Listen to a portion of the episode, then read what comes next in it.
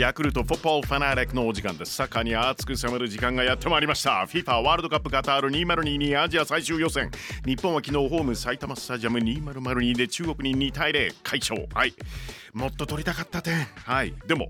勝ちは勝ち。すごい勝ち点3 Yes! グループ2位までがワールドカップストレート出場できるんですけれども昨日の試合を終えてサウジもまた勝っちゃったんですよね。はい、えー、グループ1位で勝ち点19、えー、日本は勝ち点15で2位です。オーストラリアぴったりくっついてますね。勝ち点14で3位です。さあワールドカップ最終予選についてはい DAZN での解説素敵です。元日本代表中村憲剛さん。よろしくお願いします。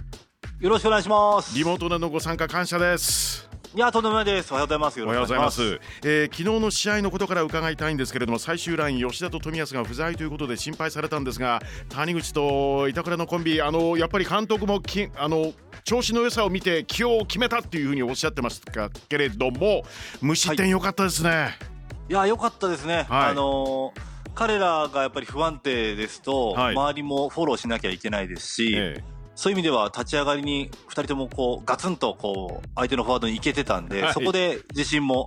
つけて、はい、まあもともと守備をする機会はあんまり昨日の試合多くなかったんですけれども、はい、はい。ええ、なので、まあ、ただやっぱり2人で1試合90分コンビを組んだっていうのは次につながると僕は思いました、やっぱりあの90分出るってことでやっぱり相当落ち着くんでしょうねまずは。いや落ち着くと思いますね。あの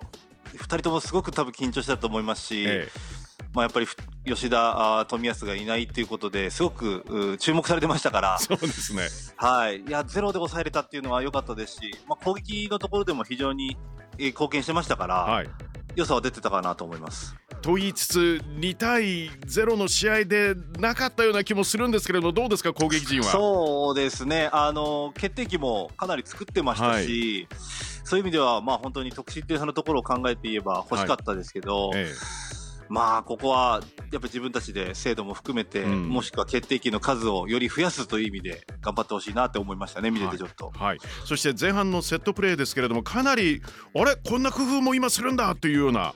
プレーがありましたね、はい、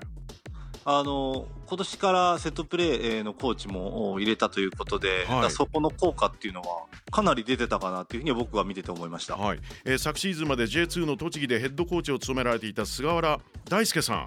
効果出てますか、はい、いや出てましたね。あの決定機もいくつか作れてましたし、はい、なのでやっぱりセットプレーでも1点欲しかったなとそういう自信をつけるという意味でも、うん、はい。それとあとやっぱりあの中村健吾さんあのフリーキックからの得点久しくないんでそこら辺もちょっと見たいですよね。いや見たいですね。やっぱり、まあ、直接フリーキックのシーンもほとんど今ありませんし、うん、まあ、ある意味そこで引っ掛けないでゴール前まで行ってるっていう、まあ、僕の中で昨日はそういう評価だったんですけども、ね、はい、はい、ただ、まあ、次の試合も含めて拮抗した時はセットプレーかなりキーになるんで次は期待したいなと思いますね、はい、で途中交代で出場した選手中山選手ゴールにつながるクロス素晴らしかったですし、あのーはい、伊藤選手あれもほぼ顔面でドンって感じでしたよね。いやあのー伊藤選手というよりも相手と相手の間にボールを入れたのが非常に良かったなと僕は思っていたので、はいはい、まあ、あの伊藤理恵選手スピードありますし、ええ、まあ、そこもお互い、まあ、2人とも柏出身の選手なんで息合ってたのかなって僕はちょっと見ましたけどね。はい、逆にこういいところもあったし課題、はい、まあ、課題として見えてきたのはどんなことですかね？まあ、昨日の試合に関して言うとあの最終ラインのビルドアップとか中盤のつなぎっていうのは良かったので、うん、そこから先ですね。そのゴール前、相手のペナルティーエリアに入った時の、まあ、ポジショニング前の選手のポジショニングだったりとか、はい、後ろの選手の、まあ、パスの質だったりとか、ええ、まあ、そこの連動性あとは正確性ですね、うんうん、そこはやっぱり自分たちで突き詰める突き詰めれる場所だと僕は思っているので、はい、そこはまあコンビネーションも久々に2か月ぶりにみんな試合やりましたし、はい、昨日1試合挟んだっていうことで次多分もうちょっといい印象を持ってやれるんじゃないかなと思います。はい、えー、勝ち点3を奪って来週火曜日には埼玉スタジアム2002でサウジアラビア戦。10月アウェーではフォワードの9番アルブリカンのゴールで0対1で敗れている相手なんですけれども、はい、どんな入り方どんな戦い方予想されてますか？日本。あの日本代表のその試合の後にサウジアラビアが勝利したことで勝ち点4差を持って日本に来るので、えー、まあ、正直サウジがどういう出方をしてくるのかわからないですね。あの、えーまあ、ここで勝てばワールドカップ出場決定するんで、サウジアラビアの方も、おそらく、ええ、まあ、攻撃的に来るかもしれませんし、うん、まあ、日本に勝ち点3を上げないっていう、勝ち点1で御の字っていう戦い方、まあ、守備的な戦い方を選択する可能性もあるんで、はい、まず出方をしっかり見なきゃいけないかなとなるほど。じゃあ、日本はどんな戦い方、これ、期待されていますか？でも勝ち点3を取らないと、うん、まあ、次の試合に向けても非常に厳しくなると僕は思っているので、はい、まあ、ホームでもありますし、まあ、サポーターの、まあ、声援はできませんが後押しありますから、はい、まあ、やっぱり昨日ぐらいこう立ち上がりから相手をよく見ながら戦って得点を重ねていってほしいなというふうに思うんで、頑張ってほしいですね。で当然これ最終ラインもサウジアラビア戦では先の中国戦とはもう全く違う緊張感これ求められるんじゃないですか？はいまあ、あのサウジアラビアのシステム、まあ、例えばワントップだったりツートップだったりっていうところあると思うんですけど、間違いなく1人で剥がせる選手も前線にはいるので、え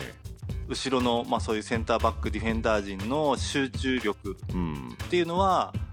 昨日の試合よりはもっともっと必要になるかなと思いますね、カウンターの切れ味、かなり鋭いんで、えー、サウジアラビアは。はい、はい。まあ、フォワード11番のサレ・アルシェフリとかあと19番ミッドフィルダーのファハド・アル・ムワッラッドとかムワッラドとか、はい、本当に要注意の選手が結構いますものね。いやいるんですよ、もう個人でもまあ突破できますし、えー、あとグループでも非常に危険な攻撃ができるんですよね。うん、なので攻めてる時が一番注意かなと思います。はい、まあありがちな質問で最後本当申し訳ないんですけれども特に活躍期待するキープレーヤー、はい、挙げられますか？健吾さん。